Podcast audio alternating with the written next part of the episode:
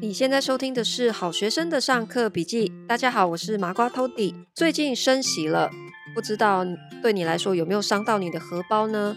如果你是最近还是有打算要看房子、买房子的话，我们现在利率的提升，不晓得有没有让你觉得真的每个月的负担有增加的感觉呢？那目前为止呢，我们今年从三月到六月一共升息了两次。总共加起来是升息了一点五码，也就是零点三七五个百分点。那么我之前其实在我的粉专的文章也有提到过，其实大家不必一听到升息就觉得很恐慌，你可以坐下来认真的去算一下，这样子的一个升息的利率，到底实质上来说对你每个月的现金流会产生多少钱的增加？那么。每一千万的贷款，如果你是用三十年的本利摊的情况之下呢，事实上每升息一码，也就是零点二五 percent 的话呢，对你每个月的贷款增加大概是一千两百块钱左右。那么你可以自己再实际的去算一下，现在升息零点三七五趴，到底每个月会对你来说增加多少的房贷呢？好，其实我在上周四六月三十号的一个 YouTube 的直播里面，也跟大家分享了这个问题。然后我就问大家说：“诶，现在这样子的升息，不知道会不会影响大家想要买房子的这样子的决心？”结果呢，没想到线上大部分的朋友几乎都是一致性的说不会，这样子的升息对他们来讲根本就是小 case。不痛不痒，表示其实大家的呃经济负担能力其实都还算不错。好，那么增加这个零点三七五个百分点呢？如果你用一千万的贷款去算，每个月增加一千两百块，呃一一码的话，哈，是增加一千二的话，那么现在这样子的升息的幅度，确实可能对于大部分的人来说，诶，不会有特别的感觉，诶，可是我觉得这还是要看一下。地点哦，因为如果你今天是想要在双北市买房子的话呢，大家也知道我们双北市的房子现在动不动就是要三千万以上。好，那三千万的贷款，你如果下去算的话，哎，可能这样子的升息幅度对你来讲就会有比较明显的一个提升。好，所以每个人的状况不太一样，还是要实际的来去算一下。那么我们现在今年的房市哈，不知道你有没有持续的在去看房去走动？如果你去年就开始一直有在看房，然后一直到今年也有在看的话，你应该就会有很明显的发现，去年市场的整个气氛跟今年有非常不一样的一个变化。怎么说呢？去年大家都知道，我们是房价全台湾疯涨的一个非常疯狂的一个年份哈。从我觉得六月份算是一个切分点。如果你在去年，呃，是上半年一到六月份去去买房子的话，呃，你大概还可以买到一个起涨之前的一个价格，但是到了七月份之后呢，就有非常明显的一波涨幅，然后到了现在哈，其实价格跟去年上半年比起来，全台湾几乎都涨了百分之最少二十趴以上啊，然后平均来说，很多地方都涨了三十趴。好，那这样子的涨两成到三成，到了今年有什么样的变化呢？如果你今年还有在看房，你就会发现一件事情，就是，诶，代销或者是中介好像忽然变得比较热情了，也就是说，他会追着你跑了。今年以来呢，我接到非常多的销售中心的接待人员，不管是透过发简讯，好，或者是甚至直接打电话。来就是邀请说，诶，请问还有没有买房的计划啊？那我们这个建案有没有空过来可以再参观一下？我再跟你详细的说明这样子。诶，这样子的情况，其实在去年是根本不会发生的。诶，去年我在全台湾各地看很多的房子哦。去年的情况是，我们的代销好或者是中介都是拽得不得了的，他不可能这样子主动邀约的。很多情况甚至是我约了好几个月都没有办法看到那个房子诶，我在北中南看的时候，其实哈，我跟大家讲最拽的地方是台中，大家知道吗？台中是一个呃买房子大家非常看品牌的一个都市。好，那所以我原本有兴趣的那个，他是好的建商哈。那他有个案子我有兴趣，可是我从呃。我忘了几月份，应该是去年上半年开始，我就打电话预约。我说：“诶，你们这个案子什么时候开卖？那我可不可以去预约去去看这样子？”然后他们态度就是说：“哦，这样子哦，我先帮您登记一下啦，哈啊，那因为我们前面排的客人很多，所以要帮你安排一下。我们没有个别接待的，我们都是开说明会的，所以我们都是。”一场一场有固定时间场次去安排的哈，所以你在等我们通知就好了。哦，去年是这样子，所以我自始至终都没有看到那个房子。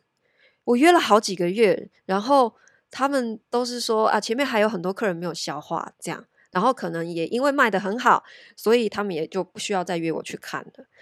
那结果到了今年，我反过来接到很多的案子。代销会主动来邀请我，有时候甚至可以一天接到五封哈这样子的简讯。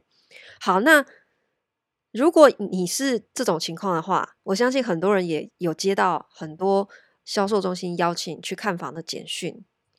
你有没有一个感觉，就是诶，市场风向是不是变了呢？去年他们这么拽，然后今年竟然会放低姿态，主动的来邀请，其实这就是一个非常大的讯号。你其实根本都不需要去看新闻媒体的报道来告诉你现在市场的风向到底是什么。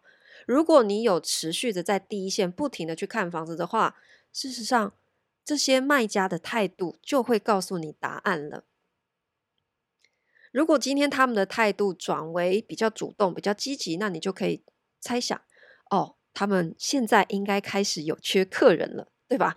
或者至少是看房子的人没有这么多了，他们才会开始主动的出击嘛。好，那这就代表我们现在的房市，事实上相比去年来讲，已经冷掉非常的多了。我觉得它不能说已经到结冻哈，它其实还是有市场的一些活络性，不是真的没有人在买房子，但是只是说相比去年真的。那个热度已经减少了非常的多。好，那这里我就再讲价格这件事情。如果你去年问我，诶，如果我想要买房子，请问，呃，你建议我买什么样的房子？哈，或者是作为一个小资族，如果我手上的现金不够，那我应该往哪一个方向去找到适合自己的房子？我会建议你去看预售屋。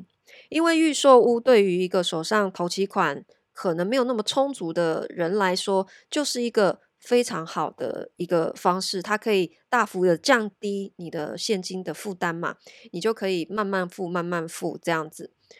可是呢，如果你今年再问我的话呢，我会跟你说，不要再买预售屋了。为什么有这么大的转变呢？我讲一个故事给大家听哦。我前一阵子在台北，好看了一个内湖的建案。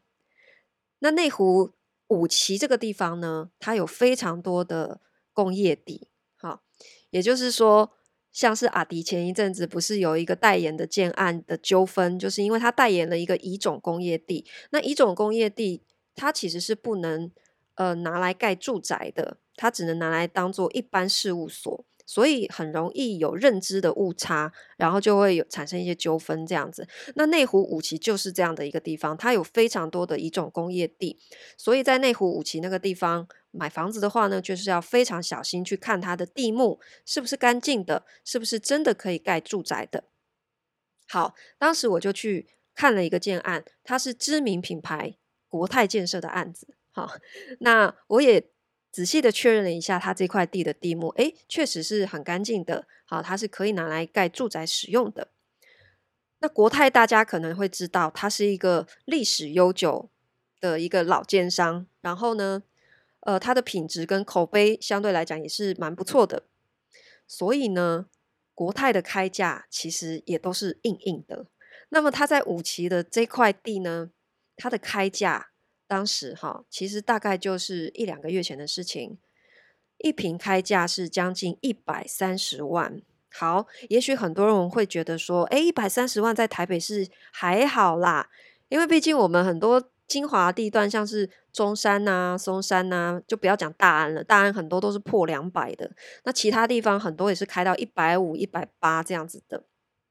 好，所以一百三可能听起来还好，但是在内湖的这块地方，你就要去注意看周边的，因为价格都是相对性的。好，我看了这个案子，我虽然觉得很喜欢，好，可是我回去一查实价登录，我就惊人的发现。这块地的隔壁呢，它是一个八年的新古屋。诶，八年的房子，其实我们大概都会觉得说它还蛮新的。十年以内的房子其实都不算太旧。好，然后它隔壁的这个房子呢，呃，是华固建设。华固建设也是一个很好的建商品牌。好，可是它的实价登录上面，呃，这块地一平，它的房子卖的是多少钱？你知道吗？才七十五万一平，可是隔壁这个镇就是只是销售中心还没有开始盖的预售屋，它的价格却已经开到了一百三十万，将近是 double 的价钱。所以我当场我就觉得，我为什么要买预售屋？我简直是潘娜！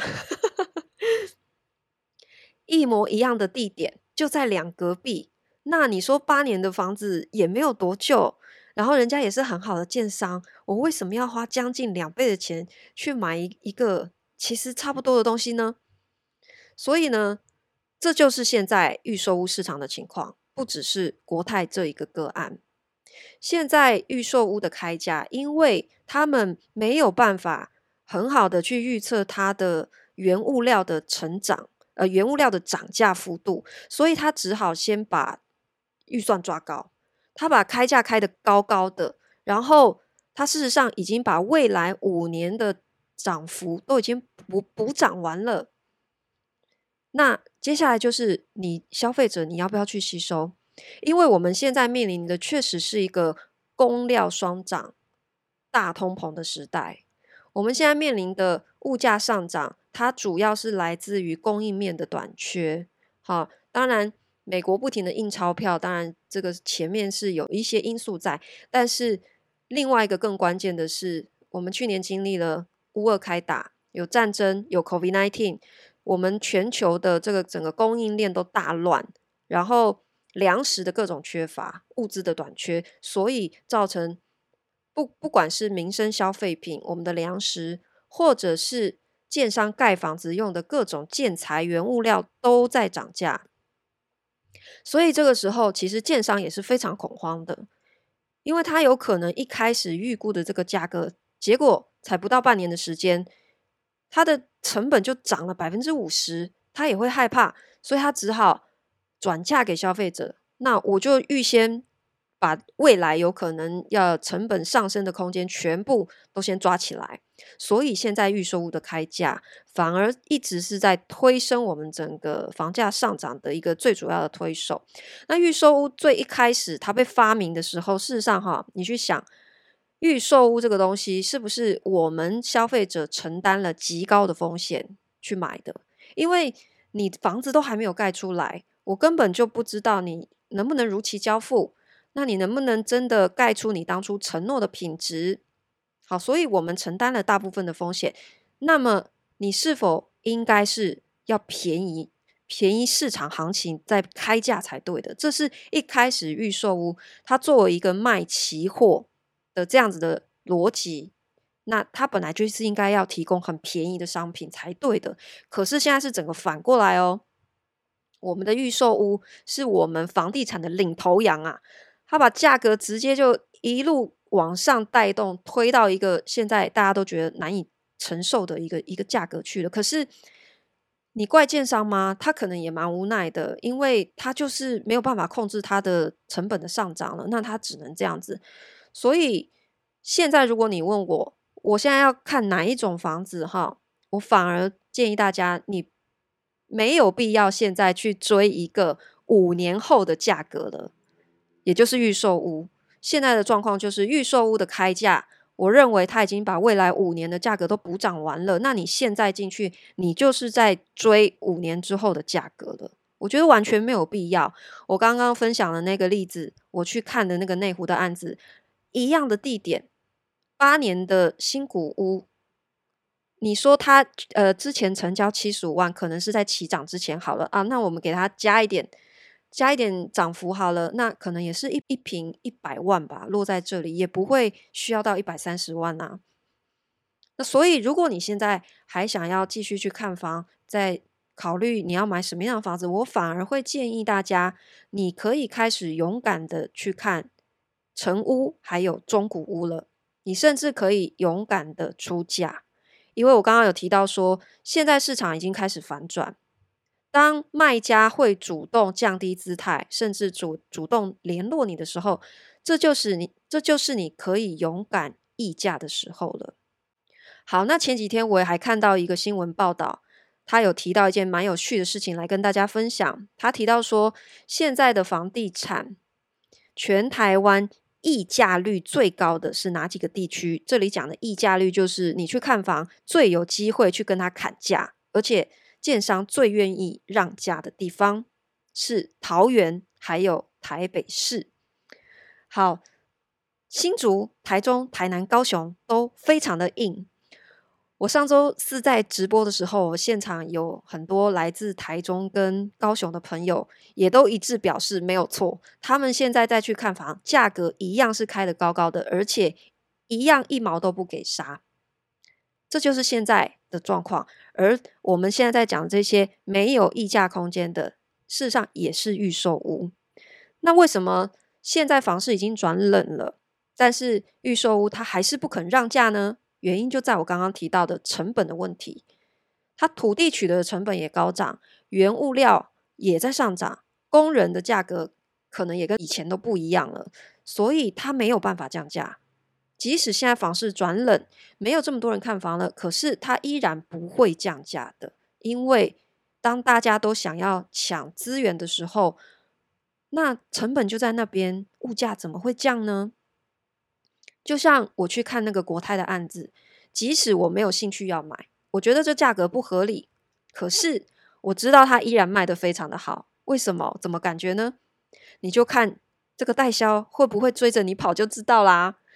因为这个国泰它就是一个大品牌，你不买别人一样买，所以我去看完之后，他也只是就是告诉我说，嗯。如果你有兴趣的话呢，最好是礼拜六之前赶快决定哦，不然我也没有办法保证，呃，他还会在。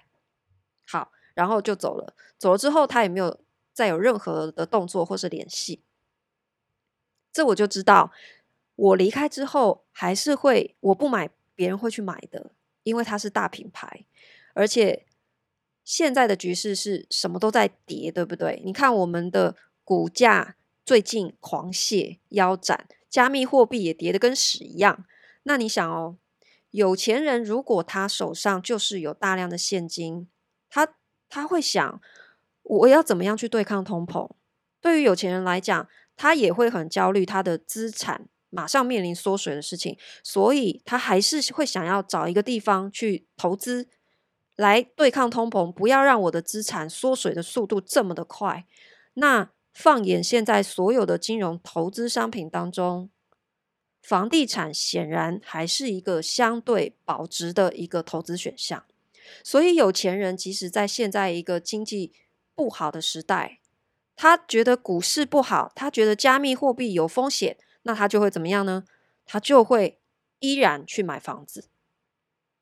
加密货币或者是股价，它有可能两个礼拜之内就变成腰斩。价格跌到一半，可是房地产，你的房子要腰斩有这么容易吗？我们把时间轴拉长到十年、二十年，历史上从来好像也没有出现过。你买了一间房子，十年、二十年之后，它的价格腰斩的吧？其实从来没有出现过。我们把时间轴拉长来看，中间也许会有一点起起伏伏，可是最终它都是比二十年前还要更贵的。好，那所以刚刚提到溢价率最高的地方，桃园跟台北市，为什么台北市会是一个最愿意让价的地方呢？其实我觉得这个有可能可以这样子思考，就是说台北市现在的一些建案，因为台北市现在是一个腹地非常缺乏的地方嘛，我们所有新推的建案都是来自于都更，因为没有地了嘛，所以大部分都是透过。小型建商来去做都更的整合，来去推出新的案子了。大型的建商去哪里了呢？大型的建商看不上这样子的小地块的案子，大型的建商都离开双北市，跑到其他地方去了，都往中南部跑了。好，所以台北市现在非常多新推出的建案，都是名不见经传的小建商去盖的。那他，我讲说他去盖的问题是他盖出来了吗？当然还没有嘛，而且最危险的就是小建商，因为现在面临工料大幅涨价的情况之下，很多都即将面临倒闭，因为他发现当初报的价格太低了，然后现在成本一下推升百分之五十，他硬做下去也是直接亏钱倒闭，所以很多的小型建商现在都赶快想要找大建商出手相救。哎，你愿不愿意来接这个案子？拜托，我真的做不下去，我我一定会倒闭的。那你愿不愿意接呢？我就让给你。如果没有大建商愿意承接的话，这个案子就是直接摆烂，因为他做了也是赔钱，他就不如摆烂。现在北部就是面临很多这样的状况，所以如果你还是选了预售屋的话，我之前其实也有一再强调，要非常非常重视建商的品牌。预售屋不是完全不能买，如果你觉得这样子开价你还是负担得起，你喜欢这个品牌，当然可以，但是你一定要挑大品牌、知名建商，你才可以确保。你的房子是可以 deliver 如期交付的，小型建商真的现在不要碰。好，那所以我刚刚也建议说，除了预售屋以外，我鼓励大家现在可以开始转往成屋还有中古屋去多看，勇敢的出价了。北部为什么愿意让更多的利？我刚刚提到，因为有非常多的案子是小型建商，他们现在面临这样子的危机之后呢，当然，他们会比大型建商更愿意让利呀。我赶快把钱，只要有钱进来，对我来讲就是好的。尤其是当他财务体质没有这么好的时候，他当然希望赶快。诶，现在房市开始变冷了，可以尽量促销了嘛。可是大型品牌，我刚刚提到国泰，他依旧态度非常的拽啊，他依依旧一毛不减，完全没有给你在议价的空间了，因为他不缺客人。所以现在是好的品牌跟不好的品牌落差非常大。有一句话就是叫做“潮水退了才知道谁没有穿裤子”嘛。现在就是开始有退潮的迹象了。所以在去年各种疯涨之中，鸡犬升天嘛，蛋壳区也跟着在飙涨百分之三十。然后不管你是什么杂牌，没有听过的小建商，再烂的房子都卖得下下叫。可是潮水退了，你就会开始发现说。你烂的房子、烂的地点，就是卖不好了。所以现在开始，这些地方都会非常的紧张。好，那么总结一下，我今天想要分享给大家的是：如果你依然有需要要买房子的话，你还是可以持续的去看房，而且现在是一个可以开始尝试勇敢出价，或许可以谈到一个不错的价格的时机点，但是。还是保持平常心，因为现在只是刚刚开始反转而已，所以还是有非常多的卖家，他的心态可能也还没有转过来。那你在跟他尝试议价的过程当中，他也许还是很执着于去年的那个价格，所以你可以多看，但是保持一个平常心，不要去追价。再来就是现在尽量不要再去碰预售屋了，可以多往成屋还有中古屋去看。这个是我今天想要分享给大家的麻瓜讲堂，我们下次见喽。